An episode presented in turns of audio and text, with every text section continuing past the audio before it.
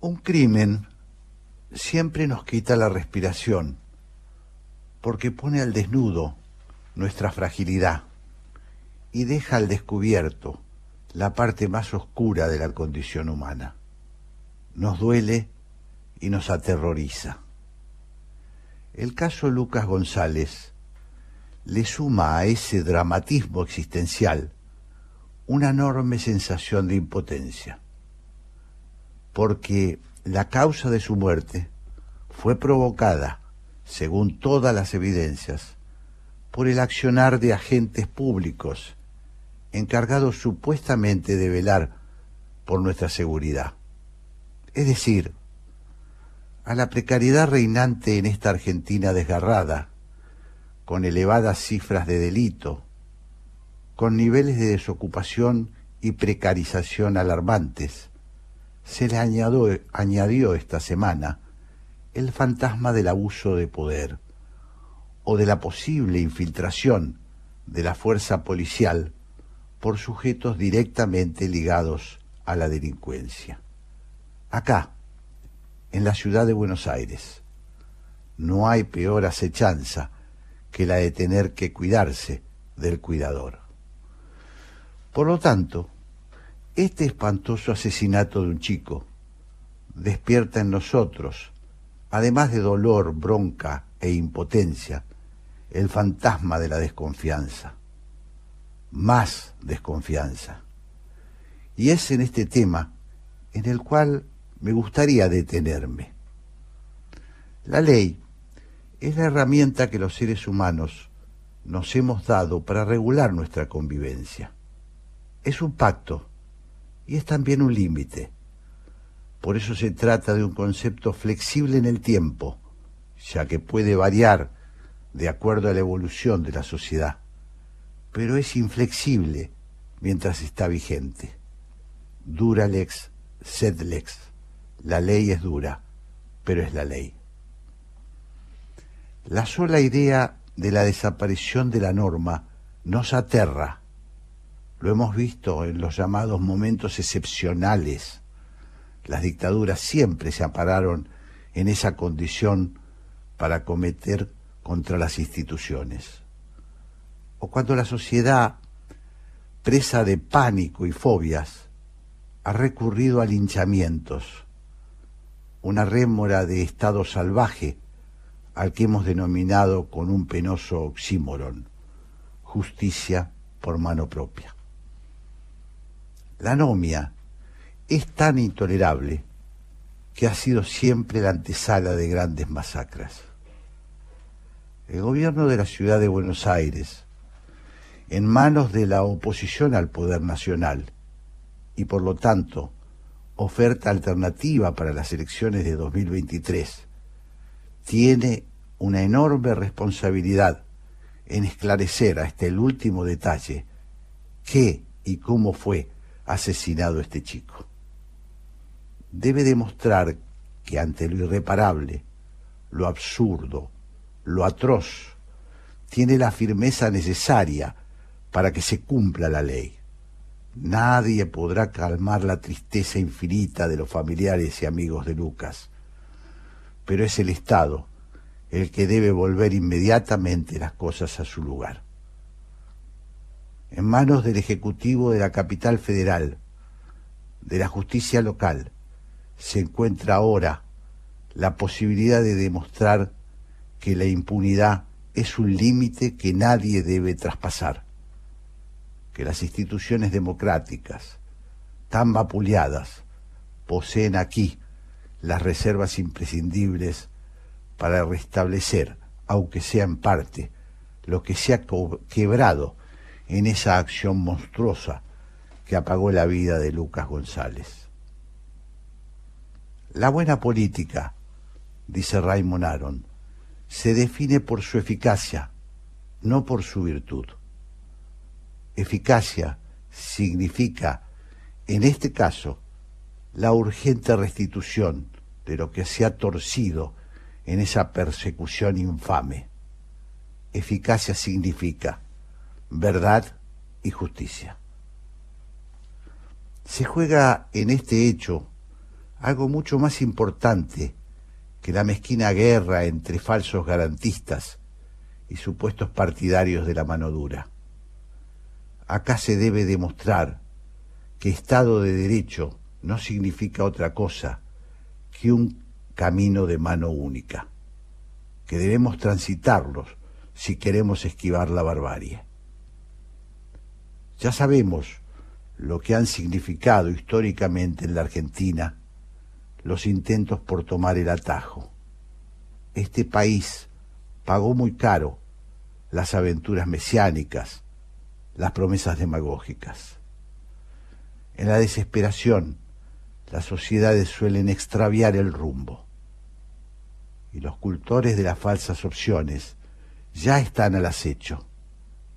Intentarán que la excepción se convierta en regla. Buscarán ideologizar el crimen Dirán, ya lo dicen, que todo es igual. Intentarán desmoralizar el uso racional de la fuerza para que renunciemos al imperio de la ley. Hablarán de Estado represor, se harán gárgaras con las supuestas falacias del Estado democrático. En la igualación para abajo querrán empujarnos a la banquina. Por eso se juega mucho en esta causa de justicia por Lucas González. Es la sociedad democrática de la ciudad de Buenos Aires la que debe tomar la delantera hasta que se esclarezca este espantoso crimen. Los demócratas no podemos cederles la delantera a los cazadores de oportunidades políticas, a los falsos clasistas que nos corren con la ciudad de los helechos, a los farsantes que nos quieren acorralar con precarios sofismas. Tenemos que ser nosotros, los defensores de la República, los más exigentes guardianes de la dignidad humana. Es el único fanatismo que deberíamos suscribir, el apego a la ley. Ha sido una pésima semana para los habitantes de esta ciudad. Tenemos bronca porque este crimen nos ha puesto en jaque, ha minado nuestra confianza, nos ha, nos ha sacudido. Sepa la, la democracia reaccionar a tiempo. Tenemos que alzar la voz.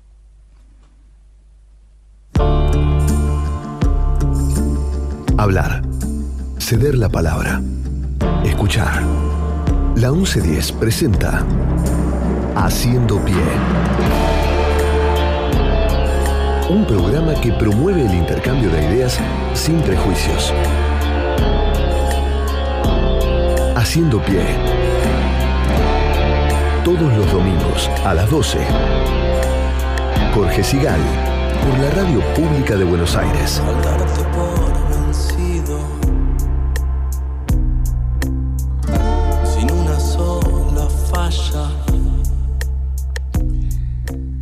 Buen mediodía para todos nuestros oyentes. Estamos en la ciudad de Buenos Aires y esto se llama Haciendo Pie. Ahora les cuento quiénes nos acompañarán durante las dos horas que siguen. Operadora, Gabriela Garrido. Locutora, Patricia Lamperti. Coordinación de aire, Andrés Terrible.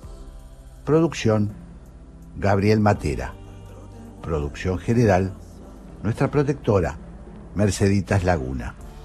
Coordinación artística, la españolísima, Raquel Aparicio. Y ahora sí, le doy la bienvenida a Patricia. ¿Cómo estás, Patricia? Hola, Jorge, buenos días, muy bien. Bueno, me alegro mucho. ¿Vamos a lo nuestro? Vamos. Para comunicarse con Haciendo Pie lo pueden hacer a través de las redes, en este caso Twitter, ingresan a través de arroba a la 11 y 10 y si no a través del Twitter de Jorge que es arroba Jorge Sigal.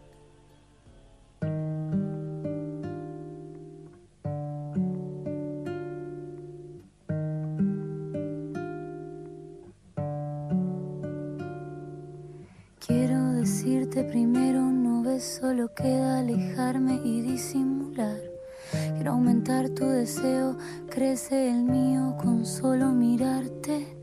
¿No ves cómo queda también tu cuerpo en mi cuerpo? ¿No ves? Todo alrededor se nos va derritiendo. Vuelvo a mirarme y a reconocer magia que deja tu boca en mi piel. Todo lo que me gusta de mí, eras reflejo divino. ¿No Al final este amor era vanidad pura. Que nos enamoró nuestra propia hermosura.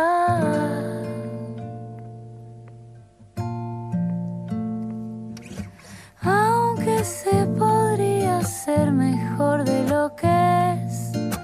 Cuando te digo que entiendo, no sé si me estoy mintiendo.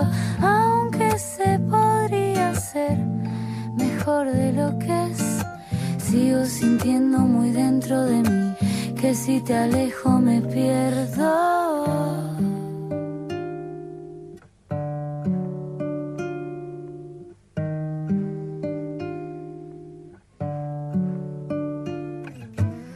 Casi en un acto impulsivo te veo rompiendo con lo que acabas de empezar. De todo lo que me cuesta de mí, eras reflejo divino. ¿No ves que llevamos los dos ritmos de primavera? Solo puedo pensar en cómo encontrar la manera.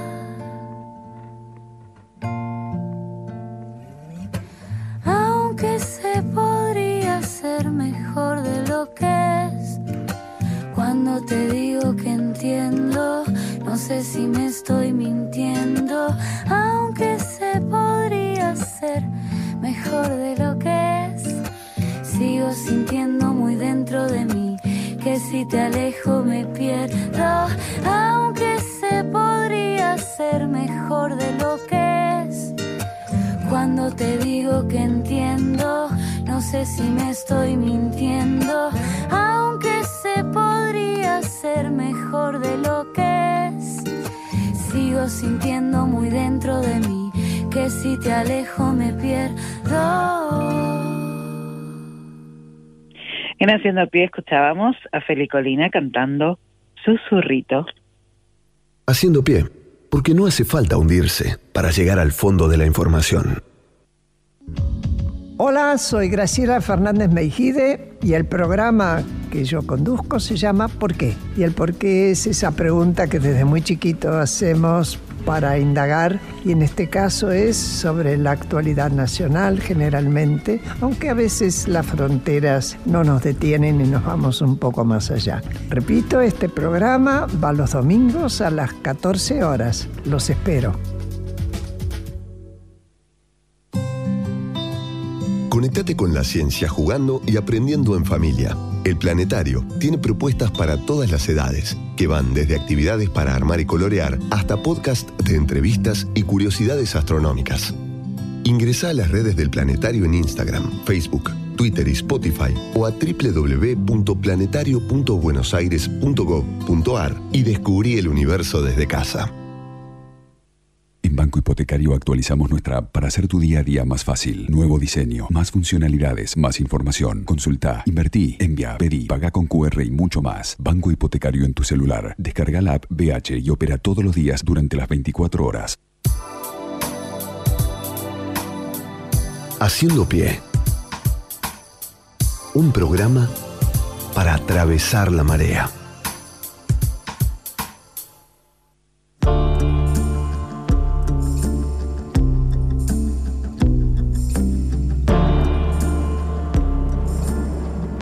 Eres politólogo, ensayista y escritor.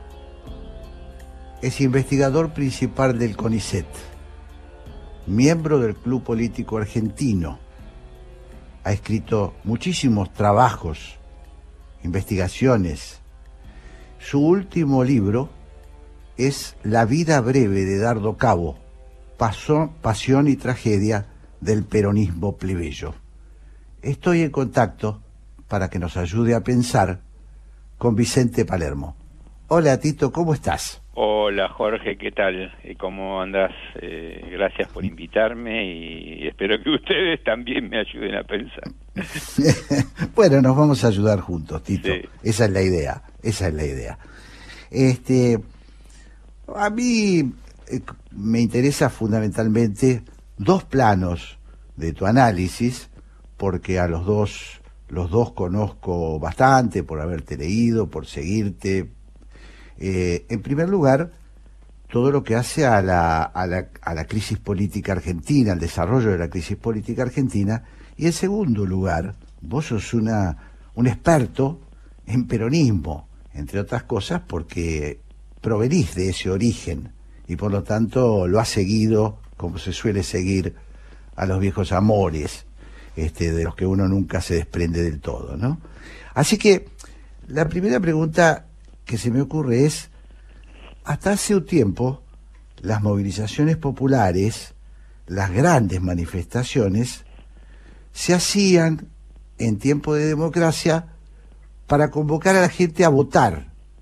Es decir, los partidos hacían grandes concentraciones porque la militancia, o lo que llamábamos la militancia, invitaba a la gente luego, salía a trabajar para conseguir los votos hemos inaugurado una extraña, eh, un extraño episodio esta semana que ha sido una movilización para festejar la derrota. Eh, ¿Podrías darme tu interpretación al respecto? Eh, bueno, sí, intento. Es verdad lo que decís, Jorge, me parece que como eh, disparador de la de la movilización es este es nuevo no ahora por qué por qué es eh, eh, digamos nuevo tal vez por el hecho de que el gobierno y las fuerzas digamos coaligadas es un decir en torno a al, al gobierno hayan sentido un sacudón todavía más profunda, profundo que en ocasiones anteriores. Y uno podría decir, bueno, tienen que sobreactuar la negación, digamos, ¿no? eh, digamos, si yo si vos decís, bueno, pero este, esto es la primera vez que pasa. Sí, posiblemente sea la primera salir a la calle para y, bueno por qué por qué es la por qué por qué hacen esto bueno me parece que eh, la conmoción eh, interna eh, es muy fuerte muy fuerte y de un de un modo u otro la necesidad de asegurar reconfortar a, a la militancia eh, digamos, a las áreas este, en las cuales esta militancia se mueve. Mm, bueno, me parece que ahí ha habido eh, un, elemento importante, digamos, ¿no? eh, lo de festejar la, la, derrota ya es una cosa más general. La verdad es que el peronismo siempre tuvo problemas con la victoria del otro y aún con eh, la no victoria pero con un resultado parcial a favor de la, de la oposición, digamos. Ya el peronismo clásico tenía problemas. Perón no podía soportar que un 30% de los argentinos no lo votara. Esos 30 eran herejes de la argentinidad, eran eh, eh, eran malos argentinos, eh, etcétera, etcétera. No eran simplemente adversarios. Y ni siquiera eran enemigos, porque uno podría decir, bueno, no, estaban como afuera, afuera por, por egoísmo, por mezquindad, por incomprensión, por cualquier cosa, digamos, pero mm, no formaban parte de la argentinidad, eh, usando una palabra horrible, ¿no? La de la argentinidad. Entonces, eh, el peronismo desde entonces, la verdad sea dicha, siempre tuvo tuvo tuvo problemas porque no se puede concebir que eh, lo que es la patria se, sea derrotada derrotada por una parte de la patria. El peronismo es la patria. Entonces, si es una, si la patria es derrotada, que, ahí hay algo que no cierra. ¿no? Claro. Entonces, no es la patria, la parte la derrota se- no se debe a eso, se debe a la intervención de un factor extraño, de los medios Entiendo. de comunicación, del dinero, de lo que sea, un factor un factor extraño que crea crea una situación artificial, ¿no? Claro. Ahora, Estoy eh, hablando... Sí, perdón. No, no, no, No, no, no. Quería aclarar que estoy hablando con Vicente Palermo, estamos hablando de, de la Argentina que nos toca y del peronismo, eh, que van muy unidos, por cierto. Eh, estaba pensando, mientras hablabas, eh, Tito, que esto eh, reafirma una idea, que el peronismo se concibe como la nación. Claro, claro, sí, sí, este, estamos hablando de, de lo mismo, o sea, el, el, el peronismo es la patria, el peronismo es la, es la nación, entonces, y Claro. esa nación, además, desgraciadamente, eh, no solo el peronismo es la nación, sino que la nación tiene que ser unánime, o sea, Claro. eh, entonces, cuando Perón en el, en el 73 vino herbívoro y de muy buena onda y, querí- y concilió y decía y digamos tenía una actitud admitidamente pluralista se, se, se, se juntaba con, con Balbín para, para hacer algunos acuerdos pero no solo con Balbín sino que eh, mi- mimaba todo el arco político bla bla Sí. bla el diablo su diablo metió igual la cola cuando eh, hablando del proyecto nacional lo dijo varias veces hay una segunda naturaleza peronista en todos los argentinos no Hmm. entonces él lo dijo es textual una segunda sí no no está bien está bien lo- los argentinos hay de todo hay radicales hay conservadores bla, bla, bla, pero hay una segunda naturaleza pero eh, justi- no perdón justicialista Ju- una Claro. segunda naturaleza justicialista. Bueno, vos vos podés decir, bueno, está viejito y la verdad que sus intenciones eran buenísimas y que él quería realmente respetar, bla, bla. perfecto, pero cualquier cualquier eh, em, maquiavélico en el peor sentido de la palabra puede tirar de ese hilo y llevarlo a las consecuencias este más pavorosas, ¿me entendés? O sea, bueno, sí, Macanudo Sí, sí. está bien, pero el hilo está, lo dejaste. Sí, Te moriste eh, eh, en julio del 74, pero el- dejaste el hilo ahí. Y bueno, y los Claro. peronistas eso no lo han cambiado. Entonces, por eso yo quiero discutir con ellos pero de igual a igual, no no culposo, decir, eh, bueno, vos no sos peronista, tenés que demostrar que sos argentino, tenés que demostrar que sos popular, tenés que demostrar, eh, ¿no? Que no sos gorila. No, mira, yo no necesito demostrar nada. Vos me tenés que rendir cuenta, vos tenés que vos tenés que asumir la responsabilidad que tenés. Vos sos responsable de esto, esto, esto y esto y bueno, hacete cargo, ¿no? Claro. Dos cosas me vienen a la cabeza mientras desarrollas la idea, Tito. La primera es si es posible, con esta concepción que tiene el peronismo, si es posible tener ese diálogo sincero al que vos aspirás, si es posible. Y segunda cuestión, que tiene que ver con lo anterior que comentabas, el peronismo habitualmente, cuando ha entrado en crisis eh, interna o discusión de, su liderazgo, de sus liderazgos, eh, hace lo que yo digo tirar del mantel. Es decir, se lleva puesta muchas veces las instituciones este, del país. Eh, ¿qué, ante- ¿Qué posibilidad tenemos? De las dos cosas, ¿no? Bueno, de que tener un peronismo que se dialogue y la segunda es que la crisis no, Sí. no nos arrastre a todos. Eso, empiezo por la segunda. Sí. El peligro está, el, realmente el peligro está, porque tienen un, un problema. Yo, en estos días, después te, te digo, Sí. aparecieron dos buenas pseudo, digamos, pseudo indicios buenos, ¿no? De, de mejoría en ese sentido, pero eh, vamos al final a ellos. Pero el peligro está, no hay, no hay nadie al mando, no hay nadie al mando y, y hay una situación de desgobierno eh, a nivel nacional y a nivel del propio partido justicialista o del frente de todos o de lo que o, de lo que fuera. Y a- eh, eh, digamos que eso esté sucediendo en un en, en una en una en un contexto económico y social tan frágil y tan eh, eh, duro pero digamos eh, crítico es una cosa, eh, una promesa de calamidad, ¿no? O sea, si vos decís, bueno, tenés, no tenés nadie al mando, pero las cosas están bárbaras. Bueno, muchachos, puede haber un despelote, pero bueno, más o, al, eh, al revés, las cosas están, pero tenés a un timonel en la, eh, que pueda decir, bueno, yo hago, voy a hacer lo que pueda, vamos para allá, pero ahora no hay nada de eso. Entonces es una combinación, eh, es una combinación peligrosísima, no peligrosa, ¿no? Mm. Entonces, para terminar la respuesta a la primera pregunta, a la segunda pregunta, lo que te digo es de que aparecieron dos cosas promisorias, para decirlo. Una de ellas es pero no sé si se van a cumplir. Una de ellas es el anuncio que hizo, que hizo Fernández del acuerdo con Fernández eh, de, eh, de abrir las pasos digamos, ¿no? Eso en sí es bueno, no, no cabe ni, yo creo que no, no, se puede tener ninguna duda.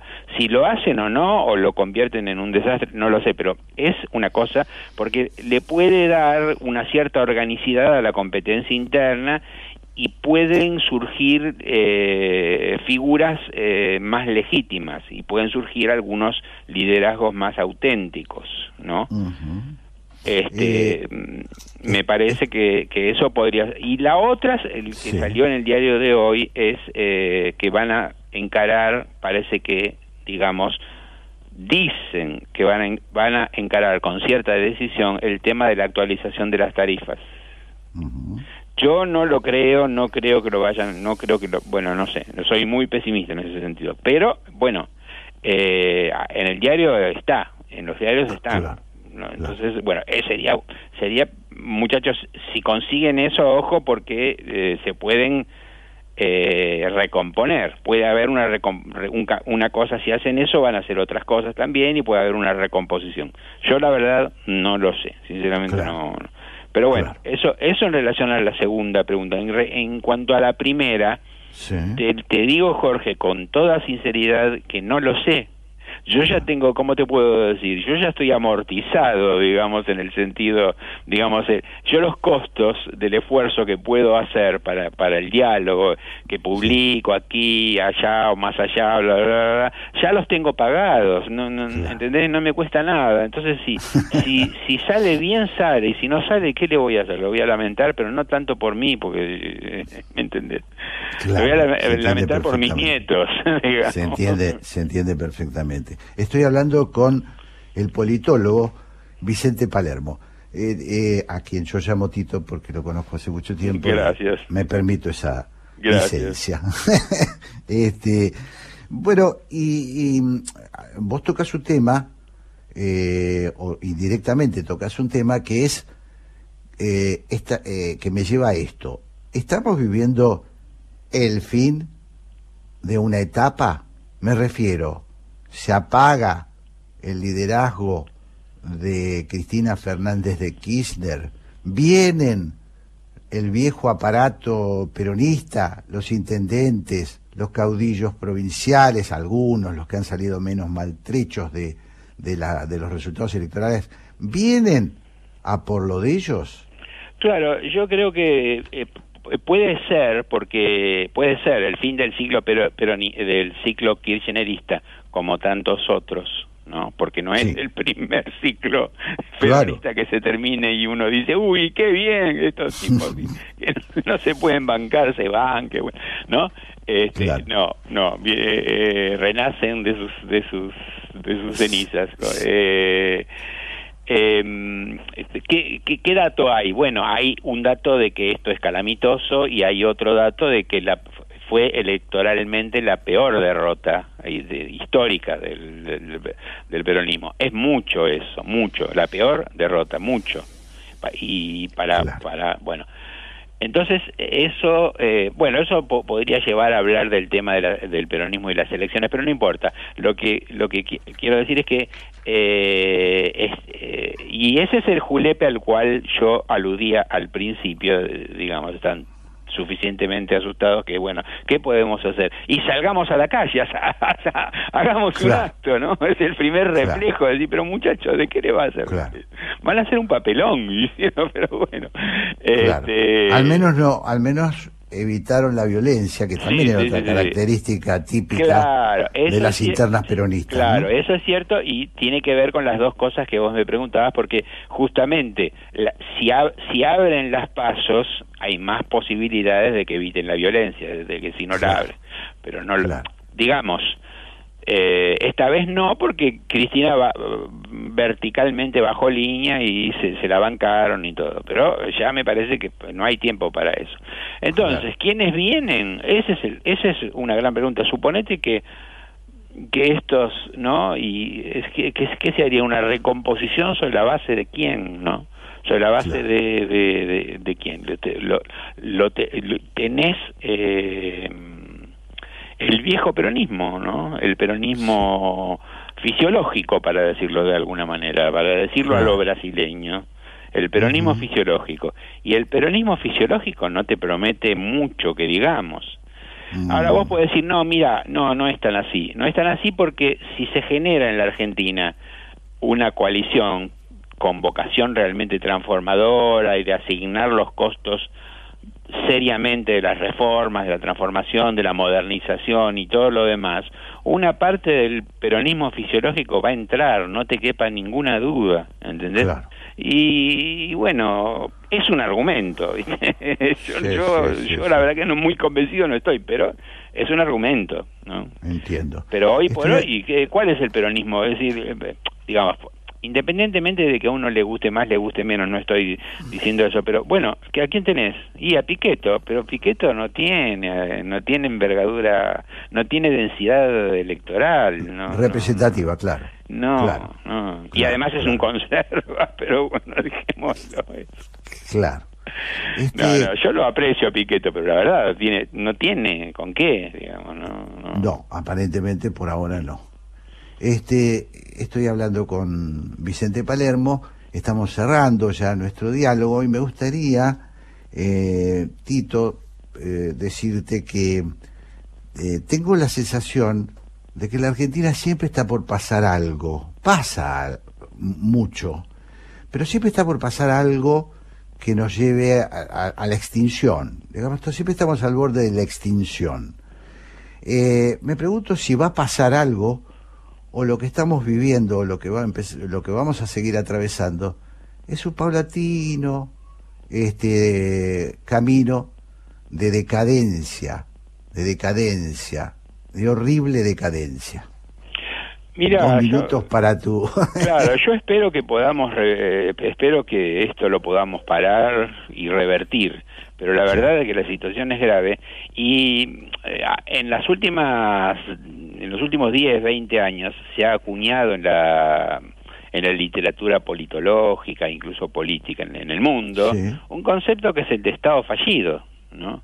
Mm. Entonces, eh, puede ser, lamentablemente, que la Argentina, si bien no se extinga, se convierte en un Estado fallido, porque si declina, así como vos decís, durante un número suficiente de años, que ya vi- hace un montón que, que- viene de- declinando, y yo, yo te, yo te diría que la, la, la acelerada en la declinación es grande, ¿no? Y sí, se va a convertir en un Estado fallido, en un Estado que no tenga legitimidad, que no tenga capacidad este, extractiva, que no tenga capacidad asignativa, que no tenga autoridad para para mm, plantarse frente a los agentes económicos y decir, miren, respeten ciertas reglas, si no respetan la- eh, las reglas no se puede, ¿no? Y bueno, un montón de cosas, políticas públicas, sociales, bueno, eh, y zonas, regiones en las cuales decir, no, mira acá, la, la banderita que ves esa es de los, es de los narcos, no es de la... Entonces, no quiero ser Sí, sí, este... mm, Agorero. eh, agorero para nada, pero eh, eh, eh, es un peligro real, es un peligro real. Quizás este, vos y yo no lo lleguemos a ver, pero eh, a esta altura, viste, eh, uno se preocupa se preocupa mm, por los que, bueno, por los que vienen también, ¿no? Eh, no, no es joda. Seguro, seguro. Bueno, con esta este pronóstico, esta duda en realidad sobre el futuro Sí. que tenemos todos. Sí, es una duda, no eh, un pronóstico, sí. Exactamente, una duda. Eh, te despido, Tito, y te agradezco muchísimo. Eh, para mí ha sido un placer y supongo que para los oyentes eh, muy esclarecedor tenerte haciendo pie. Te mando un gran, gran abrazo. Yo, yo, para mí también es un gusto, un gran placer y te mando un abrazo fuerte. ¿eh? Muchas gracias. Chao, chao Tito.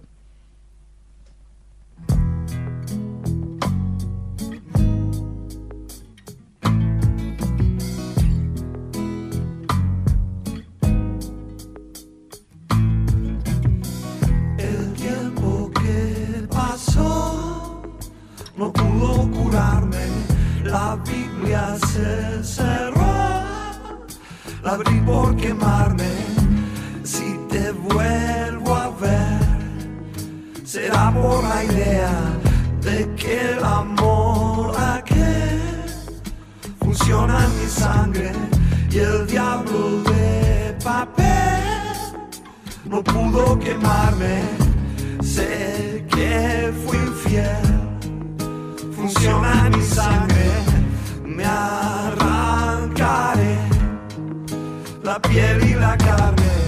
El poder de la luna y el sol, encerrado en tu interior, si vas a decir adiós, tendrás el poder de la luna.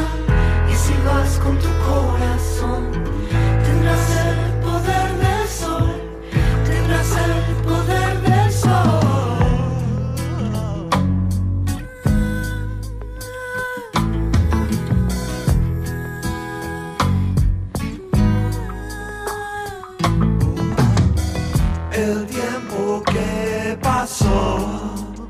no pudo curarme, la Biblia se cerró, la abrí por quemarme, si te vuelvo a ver, le pido a la idea que por esta vez mi piel salga entera.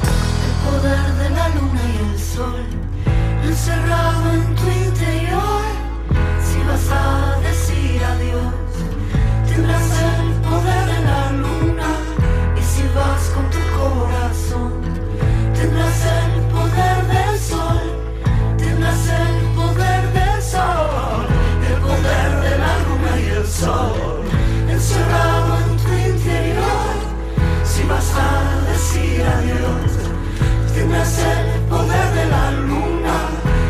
vas con tu corazón tendrás el poder del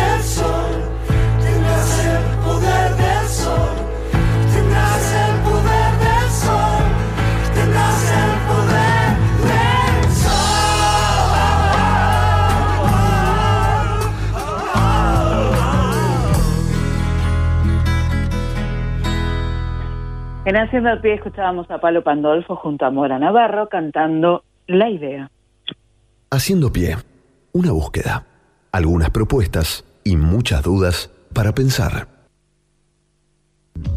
Hola, soy Mosquita Muerta y todas las tardes, de 4 a 6, los invitamos a encontrarnos. ¿Para qué? Para hablar de medios, para hablar de tele, para hablar con famosos, para hablar de rating, para hablar de todo lo que nos gusta. Una ceremonia que venimos haciendo desde hace 7 años, por si las moscas. Todas las tardes, desde las 4, acá en la 1110. Existe más de una manera de dar vida.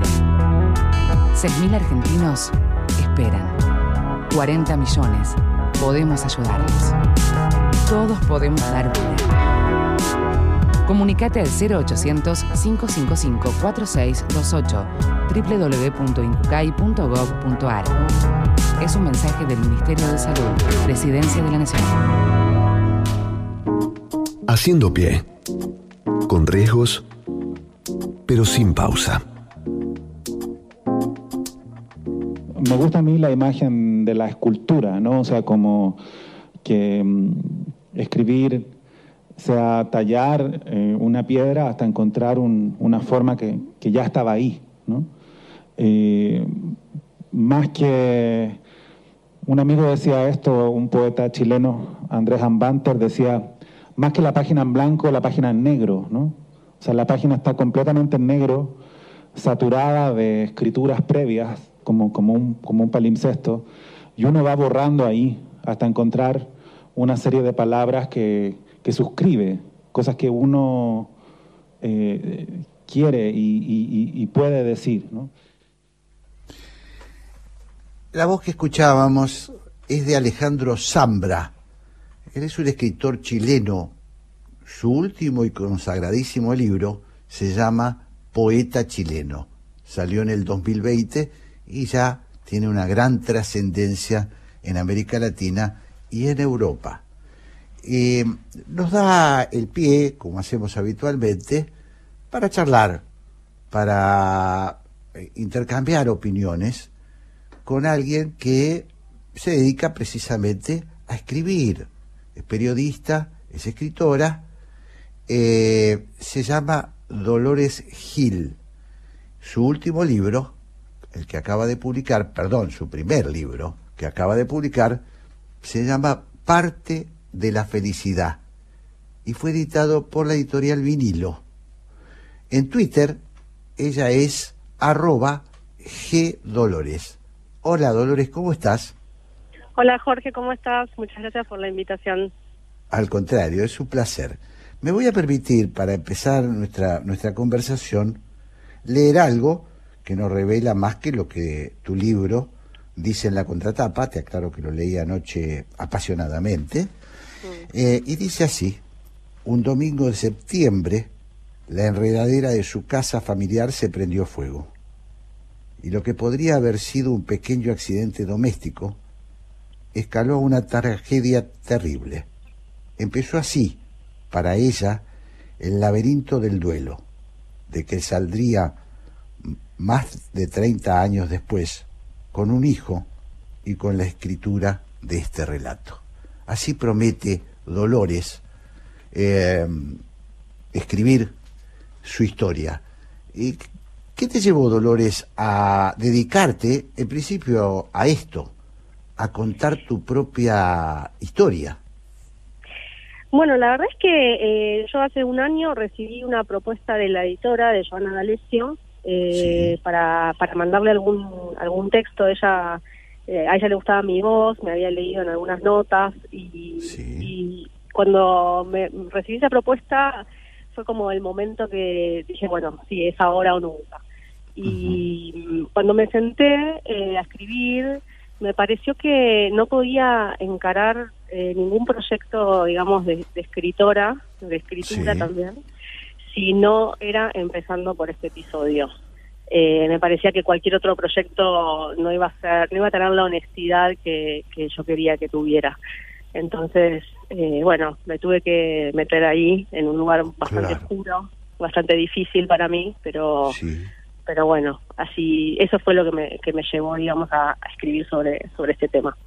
Claro, este tema que, eh, como como leíamos este pequeño párrafo de tu de la contratapa de tu precioso libro, porque además es un objeto precioso, este eh, me lleva a preguntarte si esta es una forma de exorcizar eh, el horror, porque vos describís el horror, mm. eh, y bueno, si ahora empieza otro capítulo en tu historia como escritora.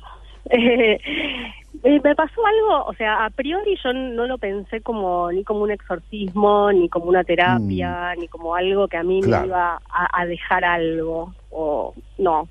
Sí me pasa ahora, una vez que el libro está, eh, tiene vida propia y la gente lo empezó a leer y, lo veo como, veo que, existe, que es un objeto que existe en el mundo, eh, tengo, me da mucha satisfacción, la verdad, y sí siento que, que pude, eh, no sé si cerrar el capítulo, pero por lo menos le pude devolver la palabra a eso que estaba como muy, muy en silencio. Y eso me parece como, en lo personal, digamos, sí, me me da mucha satisfacción. Eh, ahora lo que sigue, bueno, vamos a ver, pero pero sí, eh, la verdad es que, que, que ya tuvieron, o sea, una vez que ya el libro estuvo publicado y se, se empezó a leer, pasan cosas como muy fantásticas porque cobra vida propia, la gente lee, hay mucha gente que me escribe, me cuenta sus, sus tragedias personales y, o, gente que me cuenta simplemente que, que está conmovida o que le gustó y bueno, eso para mí es es muy lindo. Más allá del tema del libro que es, es bastante duro. Eh, eso que pasa a mí me, me, da mucha satisfacción. Claro. Estoy hablando con Dolores Gil, eh, autora de Parte de la Felicidad. Eh, me preguntaba, y lo, también he, leído por ahí alguna algún reportaje que te han hecho, mm. eh, cuando uno toma temas tan delicados, en este mm. caso tu vida estuvo mm. signada por una eh, tremenda tragedia, ¿cómo hace para evitar el golpe bajo? Eh, qué pregunta es difícil. Yo tuve muy claro desde el principio que mi búsqueda, más allá de, lo que yo estaba relatando, que tiene que ver con este episodio de la muerte de mi hermana, es un episodio de, mi vida real, algo que sucedió, yo tuve siempre muy claro que mi búsqueda iba por el lado del, de un estilo, digamos, muy somero, muy muy al, al hueso, digamos. Eh, Y esto que decía Zambra en, en, lo que escuchamos antes, a mí me parece que, está muy bien porque habla de justamente de la escultura como no tallar una forma que está ya en la piedra o en la madera y uno la descubre. Yo creo que el trabajo de escritura tiene mucho que ver con eso, ¿no? Y, y, con lo que dice el palimpsesto también, porque es, digamos, borrar y sobreescribir sobre textos que uno tiene o, escritos o en la mente, pero digamos es un trabajo, digamos, de, estilístico más que nada para mí, ¿no? Tratar de contar sin, sin, sin caer en la autocomiseración, que eso es una salida muy fácil, sin caer en el victimismo, sin bajarse las vestiduras, son, son, fueron todos desafíos, la verdad. Eh, pero bueno, espero haberlos haberlo superado esos escollos, pero bueno, sí, sí fue una, una preocupación bastante, eh, sí, bastante presente, ¿no? ¿Cómo hacer para que para que el libro no fuera un, lamento constante? Claro, eh, estoy hablando con Dolores Gil, escritora. Eh, Dolores, creo que una cosa que tocaste de refilón es eh, una cosa es describir el horror y otra cosa es hacerlo bellamente. Bellamente digo porque la escritura tiene que tener exquisitez. Eh, si no, digamos, historias eh, tremendas en, en, el diario está plagado. Claro, seguramente. uno agarra el diario y este, uno cree que la de uno es la, es la más este, espantosa, pero digo, está plagado. Sin embargo, supongo que habrás, te habrás propuesto contar esto con belleza, Sí, sí, bueno, como te decía antes, yo tengo como lectora, a mí mi búsqueda siempre tiene que ver con, con escritores que, que manejan el estilo. No digo que yo lo haya logrado, pero digo es lo, a lo que yo aspiro, ¿no? Eh, que buscan un cierto estilo, ¿no? Que, que, que, que, están centrados también, digamos, en el en los procedimientos, pero también en lo que uno puede hacer con las palabras, ¿no? Eso que vos decías, las, palabras eh, tienen esa capacidad, ¿no? De, de hacer que algo que fue muy horroroso eh, tenga algunos puntos de, luz o, que se pueda contar de una manera eh, que eh, de modo tal que el, que el resultado final sea algo algo hermoso claro pero bueno sí es en principio a veces puede parecer una paradoja pero yo creo que los libros que a mí más me gustan en general tienen que ver con con, con ese, esa intersección, digamos, entre un relato, digamos, duro como la vida misma, pero también qué se puede hacer con eso, ¿no? Con las palabras. Entiendo. Ahí eh, este, reservé, aparté una frase de Frank Kafka que dice, un libro debe ser el hacha que rompa el mar helado que hay dentro de nosotros. esa frase me parece hermosa, es hermosa. es justamente, sí, sí, si hubiese que decir, no hay manera mejor que de decirla que esa. Es, tiene que romper el hacha con el, sí, tiene que ser lo que rompa el, el, frío, ¿no? Claro. exactamente. Claro, Y me parece que también la, la, la imagen del hacha es, es muy eh, muy oportuna porque yo creo que también con, con el lápiz o con, bueno, con, con, el teclado, con lo que uno escriba, digamos, ahí va haciendo como un trabajo detallado, ¿no? De algo que tiene que horadar, que tiene que, eh, sí, digamos, eso por lo menos es lo que a mí, a mí me interesa, exactamente. Eh, te, hago una pregunta, bueno, eh, quizás un poco indiscreta, aunque vos contás algo en, en tu libro pero es eh, al, ventilar tu vida, al ventilar una un, no tu vida, un, un, pedacito de tu vida, un, este, un hecho concreto y, muy trascendente de tu vida. Mm. ¿Cómo eh, reaccionó, eh, cómo reaccionaron este, tus, tus, eh, tus seres más, más cercanos? Mm. Eh, es Porque les estás contando también la vida de ellos de alguna manera. Sí, yo igual, de todos modos, eh, hice una elección que fue, eh, que es muy consciente en el libro, de, de no eh, de no retratar al- a los personajes, digamos, de mi familia, de no hacer semblanzas Claro. de mi padre, de mi madre, de mi hermana. Como que eso fue una decisión que tuve muy en- muy muy fuerte porque me parecía que el libro no lo necesitaba y por otro lado, bueno, tiene que ver un poco con esto, ¿no? Con que si bien es un hecho autobiográfico el que yo relato, no es toda mi vida, no es todo lo que yo recuerdo, si bien tengo muy pocos recuerdos de mi infancia y bueno, eso es uno de los temas del libro. Y obviamente que después pasaron un montón de cosas más, pero fue fue una búsqueda muy deliberada de mi parte.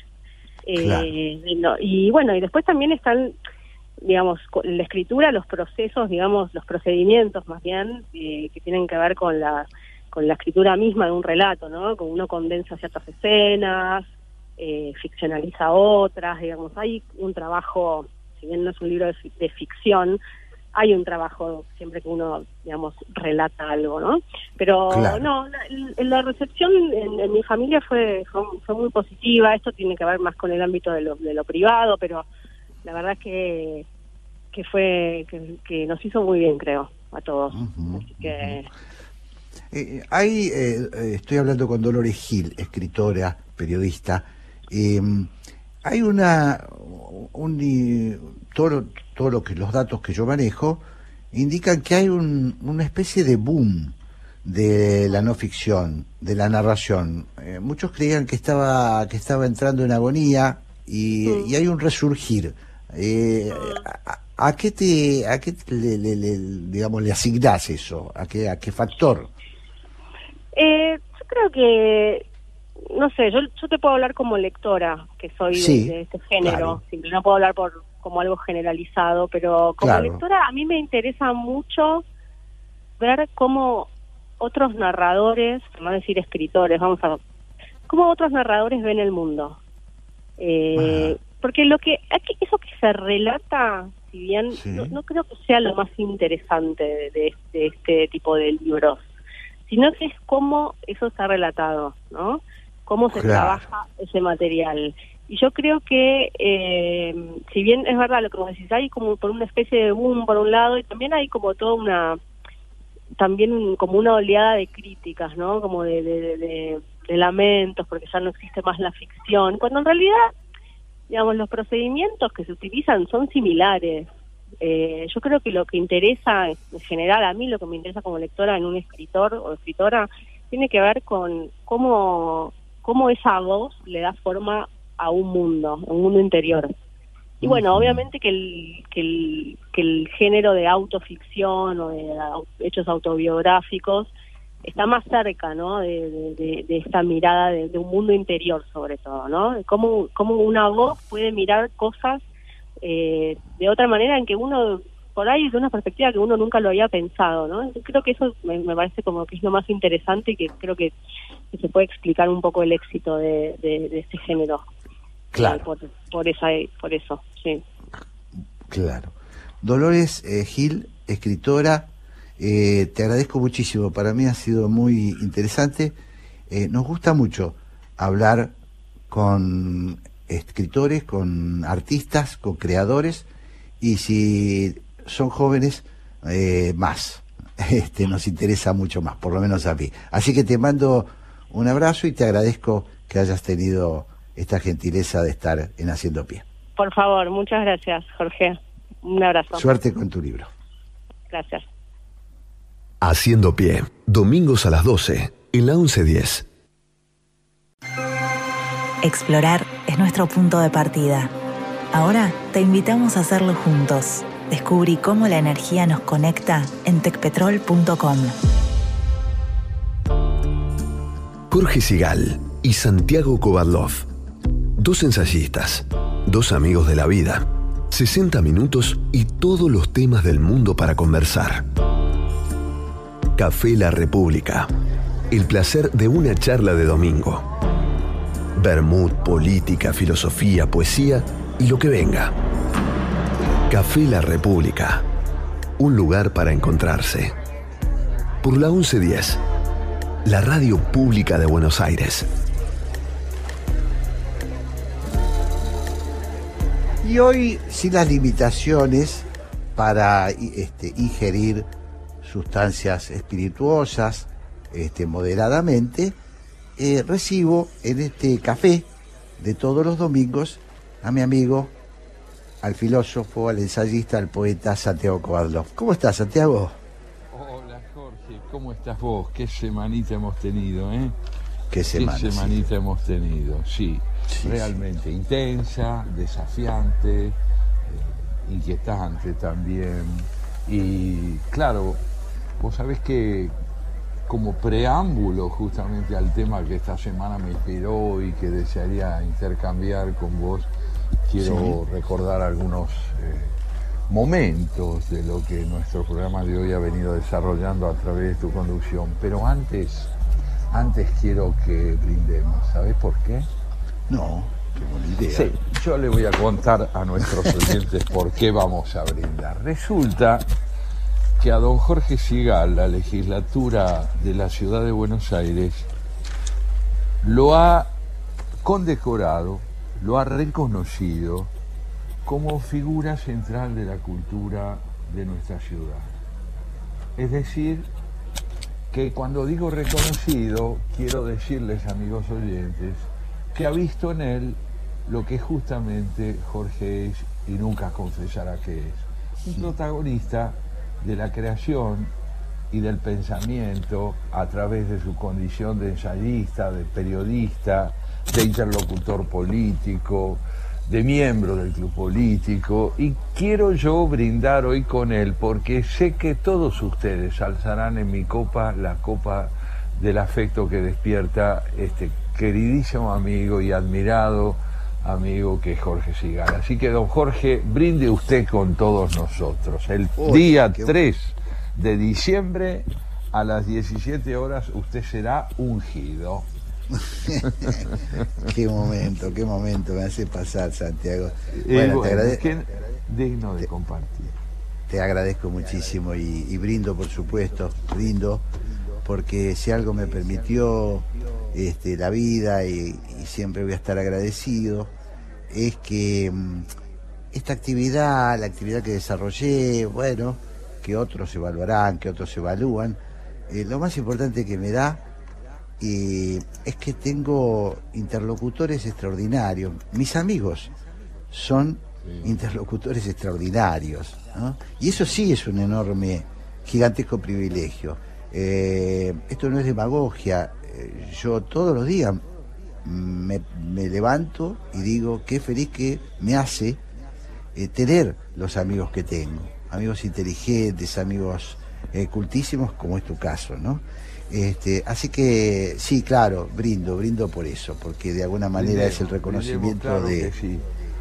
Pones el acento en el diálogo, Jorge, y lo haces muy bien y con mucha razón, porque uno finalmente, creo yo, uno consiste en los vínculos entrañables que ha sabido crear, no solo familiarmente, sino justamente en la configuración de ese desvelo que a muchos de nosotros nos, nos caracteriza, nos marca, que es el deseo de aprender, el deseo de aprender a preguntar, aprender a pensar, aprender a reformular un saber que si no se renueva permanentemente, si no nos lleva a romper con el hacha de Kafka, el hielo de lo convencional y de la costumbre difícilmente nos permite ser seres libres, ¿no? tal cual, tal cual. Y vos sabés que justamente, entrando un poco en el preámbulo al tema que te quiero plantear hoy, sí.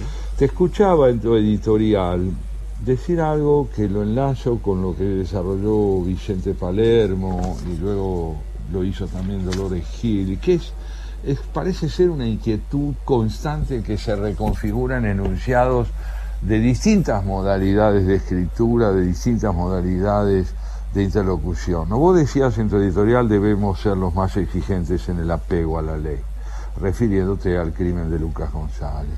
Debemos ser los más exigentes en el apego a la ley. Y cuando hablabas de este deber que contraemos, lo, lo, importante es señalar que no necesariamente uno debe ser exigente con lo que podría ser la expresión de un pensamiento político con el que no coincide, sino precisamente con aquellos con los que coincide.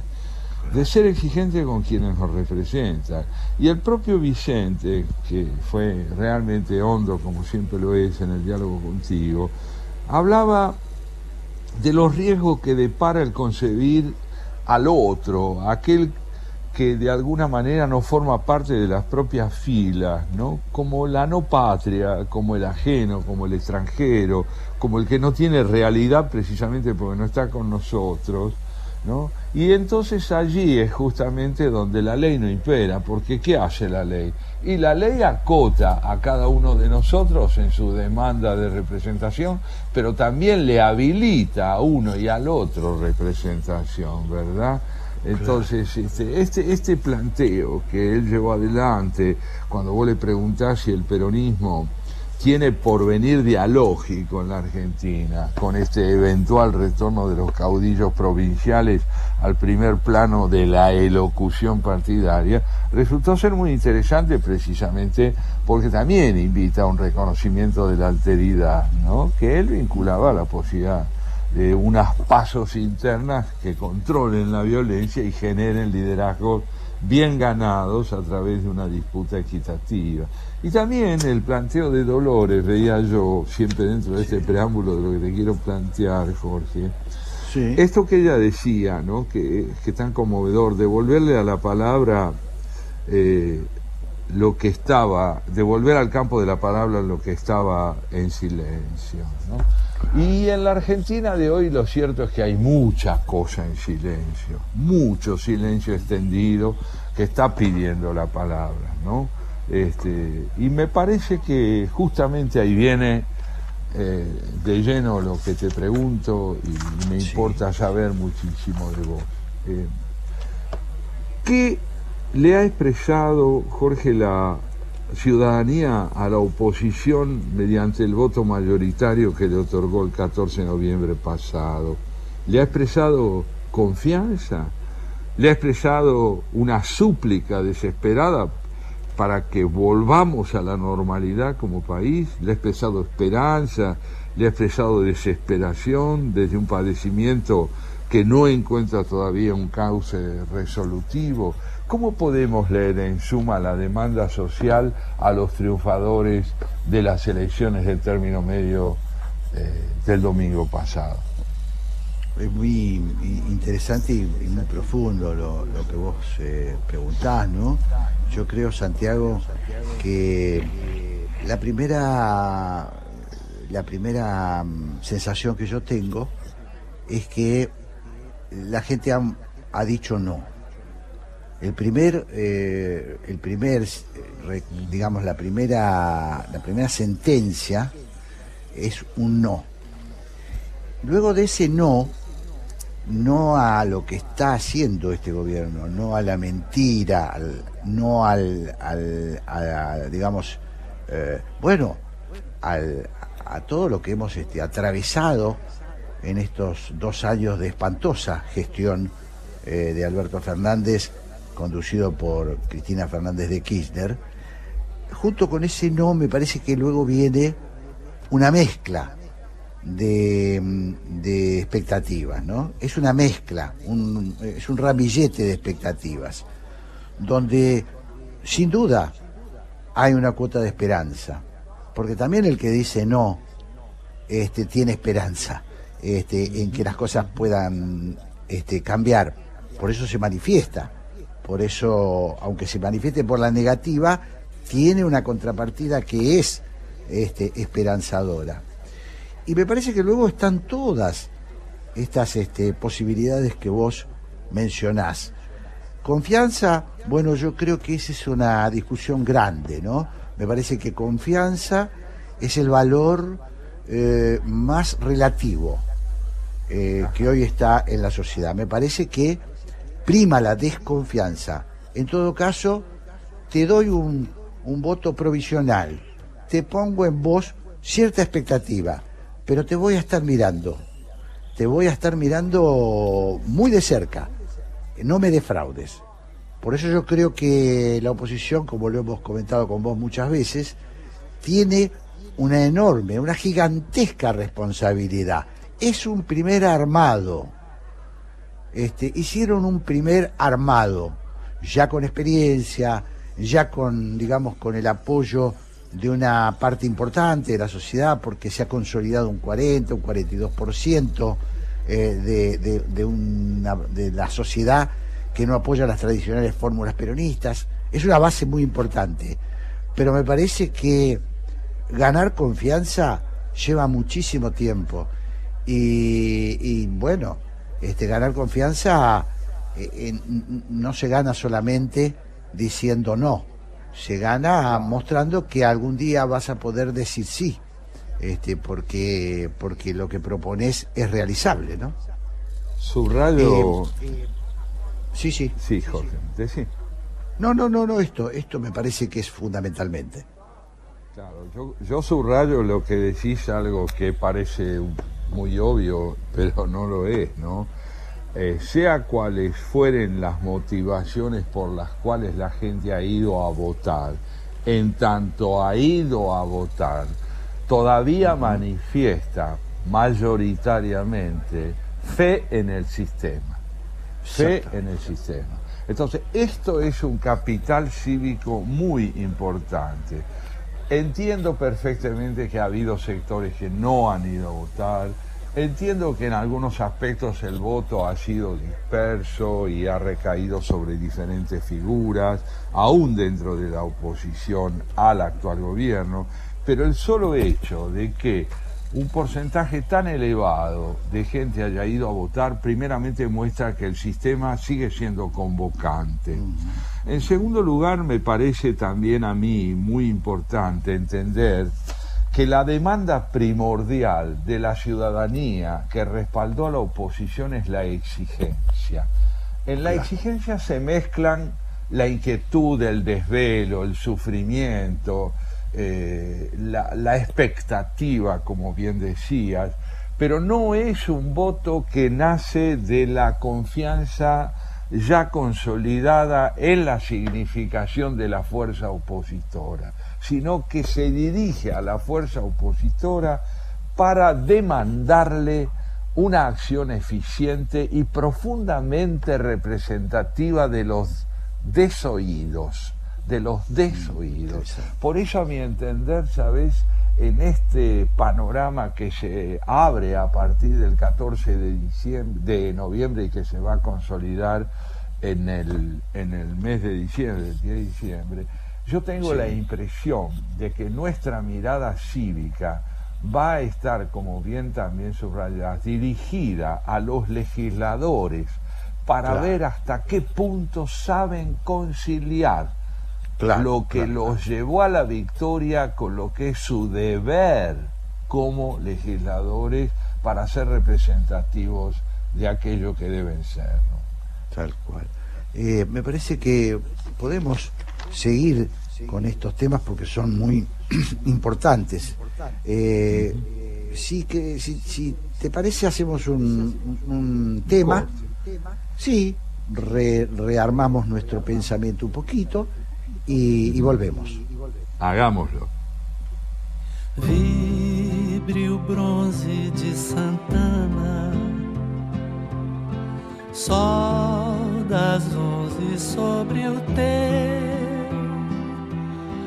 quase cobre que descobre que é o meu amor que emana desse céu.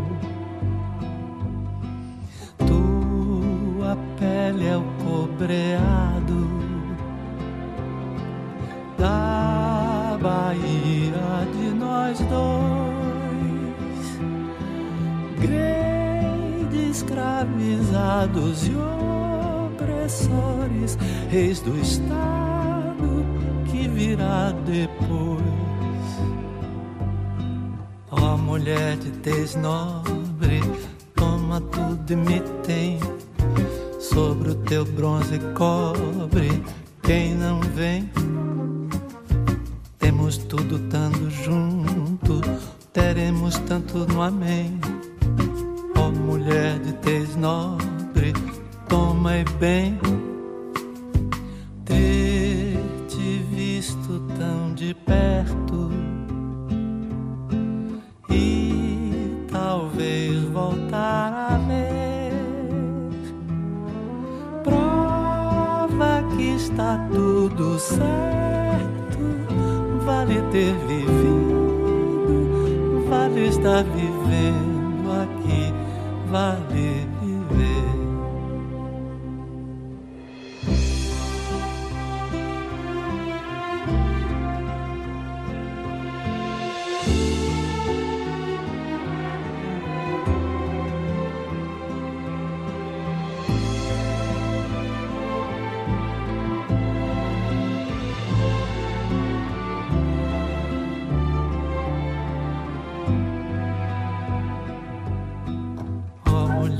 mulher de tez nobre, toma tudo e me tem sobre o teu bronze cobre. Quem não vem, temos tudo tanto junto, teremos tanto no amém. Ó mulher de tez nobre, toma e bem ter te visto tão de perto e talvez voltar a ver.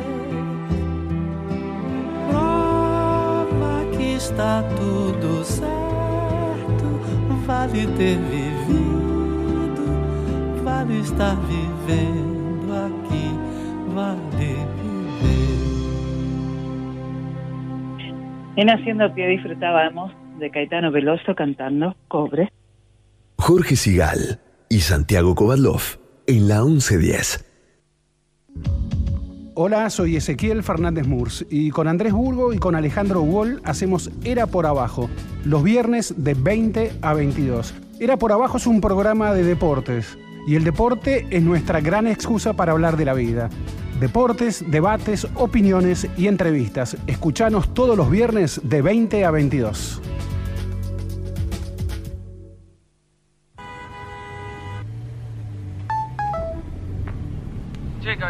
Bajó el gordo, loco.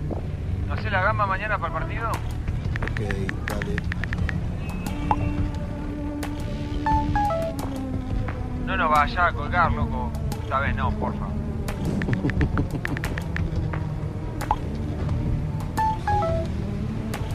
Amor, el bebé está despierto, esperándote. ¿En cuánto llegas?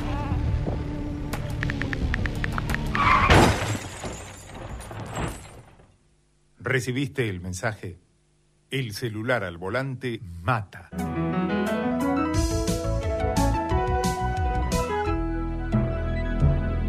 Luchemos por la vida. En Telecom queremos que todas las personas puedan hacer un uso positivo de la tecnología y descubrir las oportunidades del mundo digital. Conoce más sobre nuestros cursos y talleres gratuitos en digitalers.com.ar. Telecom, nos unen las ganas de avanzar. Café La República. La hora de la tertulia entre amigos en Haciendo Pie. Con Jorge Sigal y Santiago Kubalov.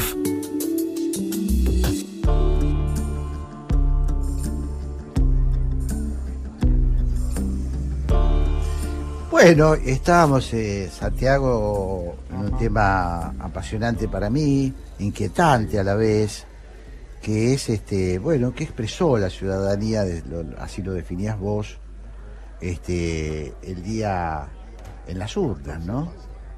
Sí, el- Sí, porque efectivamente la, digamos, la situación o el escenario en que yo creo que el voto mayoritario coloca en este momento a la oposición que concentró más votos, es decir, a Juntos por el Cambio, creo yo que plantea un desafío que lo formularía así, ¿no? Sostener la cohesión que hizo posible la victoria, profundizándola, y al mismo tiempo advertir que esa victoria perfiló distintos protagonismos, no una personalidad exclusiva que quedó situada al frente de ese proceso con un liderazgo indiscutible. Entonces, ¿cómo conjugar la cohesión indispensable con la proyección de esos protagonismos personales de los cuales habrá de brotar el repertorio de liderazgos legítimos que harán de esta fuerza, bueno, una fuerza con proyección en las elecciones presidenciales, ¿verdad? Claro. Bueno, da la impresión que esa es una mm, ingeniería complicada, una ingeniería con la que hay que tener mucho cuidado, trabajar con instrumentos muy precisos, ¿no? Porque, porque bueno, las apetencias, eh, las ganas de ocupar lugar, los personalismos, eh, bueno, pueden, pueden empañar eh, las expectativas populares, no sé qué pensás vos, ¿no? Pero me da la impresión que hay un, un, pequeño riesgo que sigue ser muy cuidadoso la oposición de no este, deslizarse hacia, y sobre todo no acelerar los tiempos, ¿no? Porque el país está muy mal nosotros estamos muy mal como ciudadanos. Bueno, y estás marcando, creo, un par de cosas que da, da, gusto poder abordar y trabajarlas. En primer lugar, la paciencia social, incluso de quienes dieron el triunfo a la mayoría, es escasa como para que la oposición actual privilegie las disputas internas por sobre el diseño de un programa que sostenga la expectativa de poder salir de la situación en la que tan gravemente estamos situados. Como bien señala, es decir, muchísimo cuidado con privilegiar el yo sobre el nosotros y el nosotros sobre la representación de ustedes que nos dieron los votos para que podamos trabajar en esa dirección. Es decir, esto, esto me parece que es decisivo, ahí hay que percibir con cuidado ¿Qué está dispuesta a oír la ciudadanía como palabra primordial de la oposición? Y también te diría que advierto en esto que vamos comentando que eh, la circunstancia eh, por la que atraviesa el país es primordialmente la de un riesgo de desintegración de su futuro por inhabilidad para operar en su presente.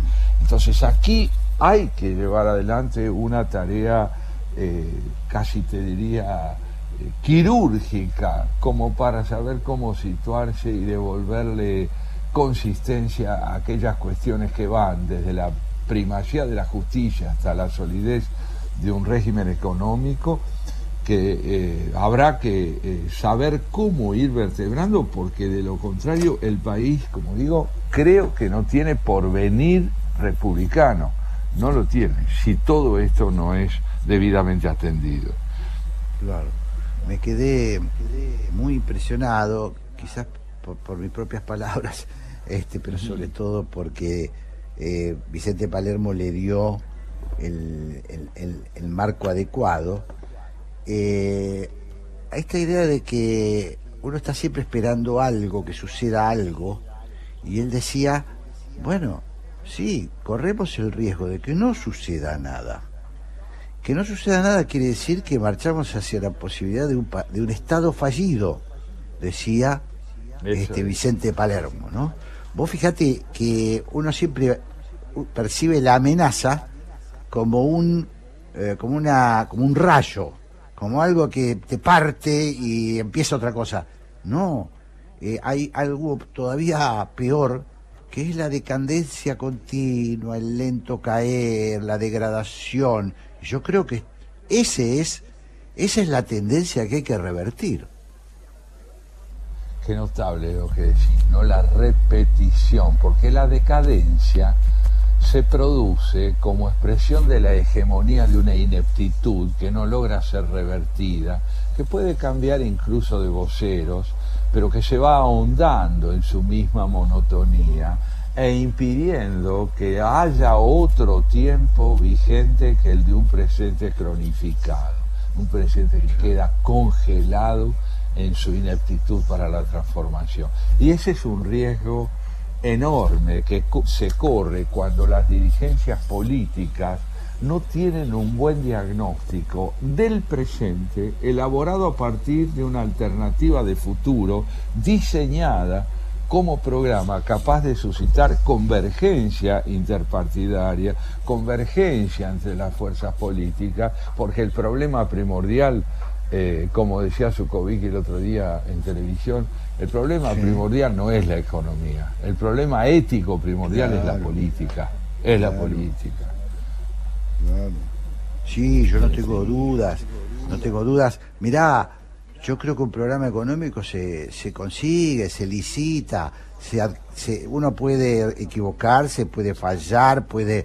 Pero no, no, acá eh, lo que falla es eh, eh, la institucionalidad argentina no ha logrado encontrar la herramienta para, para sacarnos de la postración. Entonces, uno tiene la impresión que la gestión de gobierno se convierte en una eh, en, una en una secuencia de emparchados. Eso es, remiendos tras remiendos claro, que terminan por desfigurar la vestimenta, porque si vos a un saco solo lo constituís con remiendos no hay más saco. Así es, así es. Ahora, mirá, eh, yo, ah, yo una sensación que tengo, que creo que no debe ser, no debo ser el único, es que cuando se habla ¿Qué plan van a traer? ¿Qué plan van a... Vos sabés que temo que no tengan plan. Me refiero al poder, ¿no? Tengo, tengo temor que no tengan plan y que estén improvisando en la, en la, en la desesperación, estén simplemente improvisando y llevándonos a la deriva, ¿no? Hasta ahora los síntomas económico-políticos y sociales estamos viendo evidencian que es así. Ahora, fíjate vos qué desafío enorme. El oficialismo tiene poco tiempo, si, si, atendemos a las exigencias protagónicas que les imponen sus investiduras, tiene poco tiempo para evidenciar que es capaz de organizarse y es tan hondo lo que hay que organizar que es muy difícil organizarlo en poco tiempo, es decir, con una premura que no este, sea incompatible con la reflexión y con la posibilidad de haber meditado a fondo lo que se va a hacer. Por otro lado, la oposición, que tiene un poco más de tiempo, porque se lo ha dado además el voto eh, popular, ese más de tiempo, esa, ese plus de tiempo que tiene la oposición, exige que desde ya haga evidente que sabe diagnosticar adecuadamente la salida y no solo polarizarse en un mero diagnóstico sobre la impotencia oficial.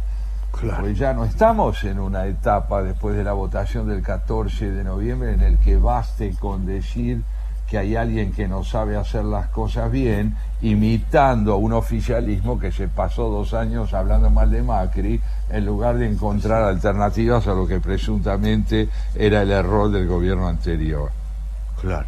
Bueno, ahí en ese sentido, Santiago, eh, la oposición va a tener una oportunidad enorme a partir del 10 de diciembre, cuando se sienten en sus bancas los, los nuevos legisladores que van a tener que construir una nueva mayoría parlamentaria y la, el Parlamento va a tener que convertirse en la caja de las propuestas, en la caja de, digamos, donde converjan propuestas concretas. De alguna manera, al legislar, vas dibujando cuál es tu plan para el futuro.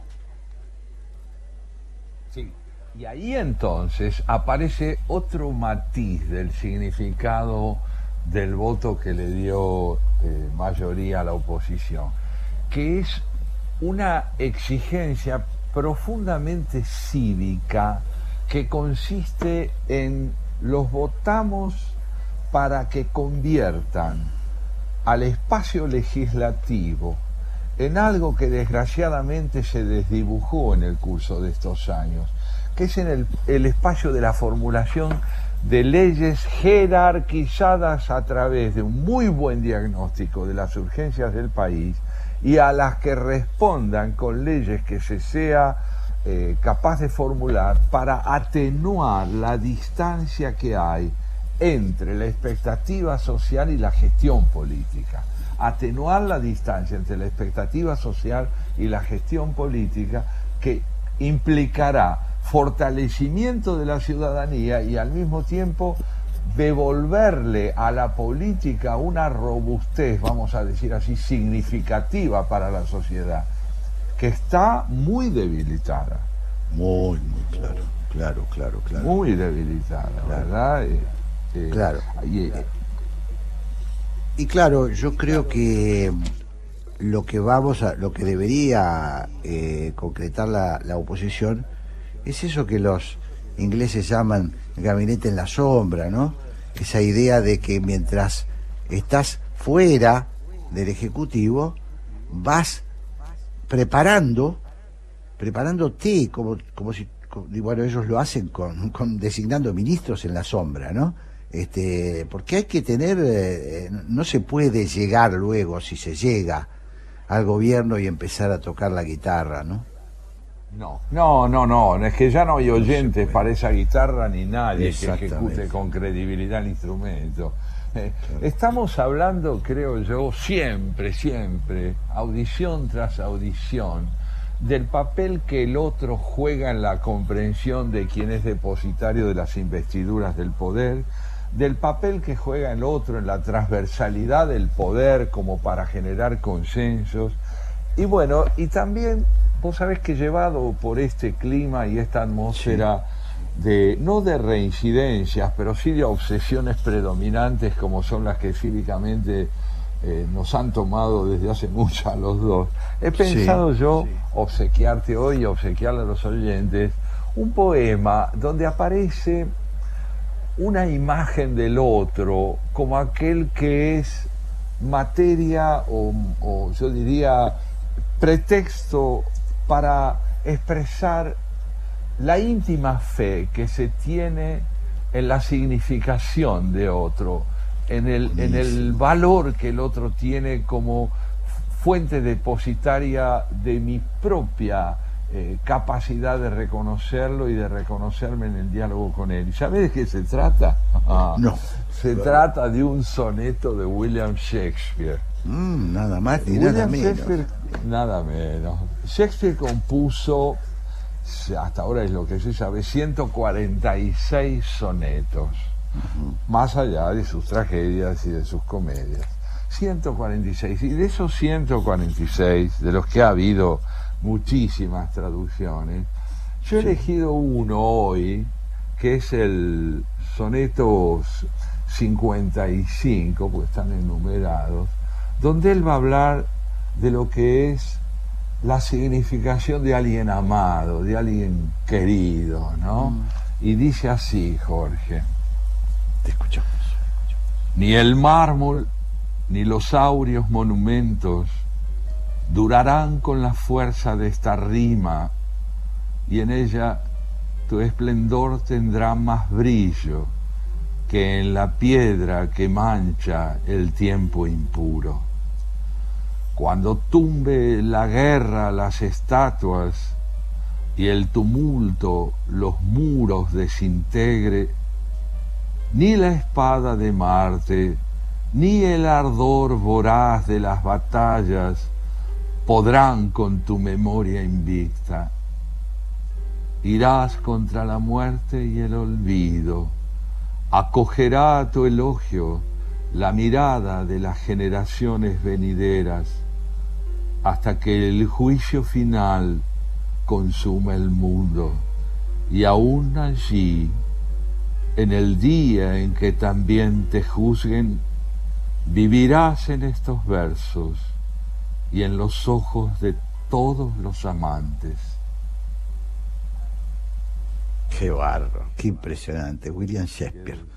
Eh, Fíjate qué- vos la qué- razón.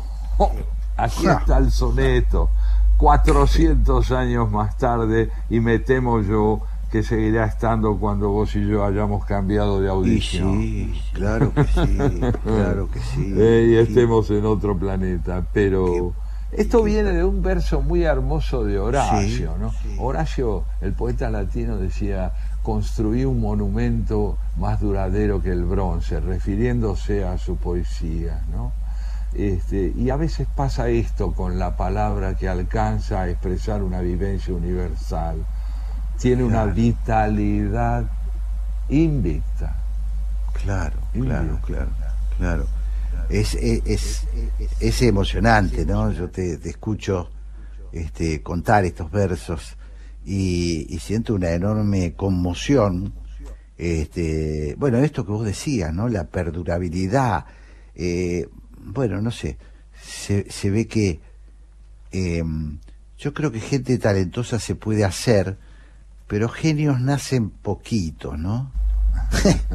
genios, genios, que nacen genios. Shakespeare enamorado, Shakespeare enamorado, ¿no? De pronto embelesado por la belleza de aquel de aquella que es la inspiradora de su palabra, logra, no sin desesperación, inscribir en la palabra algo de aquello que está destinado a perecer indefectiblemente, pero en esa palabra a vivir de tal manera que nosotros hoy, tanto tiempo después, podamos reconocer en lo que dice una emoción personal. Claro, claro, claro, claro. Es muy impresionante. Este, muy impresionante y esto, ¿no? Eh, cómo, cómo esos seres este, interpretan, bueno, interpretaron al, al, ser humano en su, en su plenitud, ¿no? Es muy... Eh, sería qué bueno que sería que los políticos y los dirigentes revisaran más seguido los clásicos. Ah, sería indispensable. Pero no hay, no deja de haber, como vos decías, así como hay algunos genios, también hay algunos políticos que, que han sabido conciliar el pensamiento estético con la pasión política y una gestión límpida. El caso de Julio María Sanguinetti es claro, claro. gran intelectual y gran político. Claro, Fernando Enrique, siempre nombrábamos a estos, a estos próceres ¿no? contemporáneos lapsus maravillosos de la mediocridad. Claro, claro, claro. Eh, y la mediocridad es este, uno de los, de los grandes, eh, de los elementos más corrosivos que tenemos en el poder y en, quienes deciden, ¿no? Sí. Bueno, mi querido amigo, me parece que tenemos que ir a hacer un, un pequeño respiro musical y ya entrarán a este Café de la República eh, Graciela Fernández Mejide y Pablo Marmorato. Así que sí, con tu consentimiento vamos a escuchar un tema. Ah, lo tenés plenamente. Vamos allí.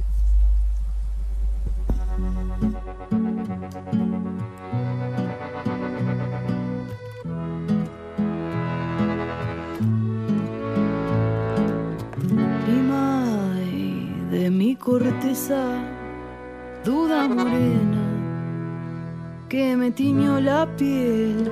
Sí que sabes aparecerte de día o declinarme dormida, echarte a correr.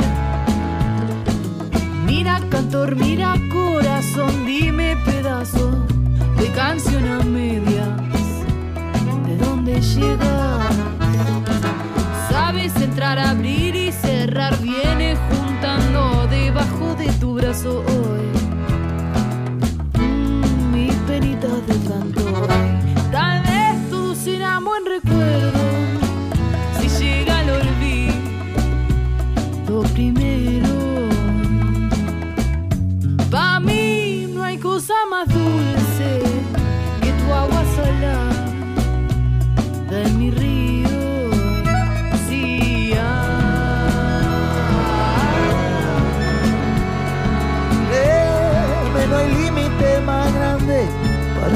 parte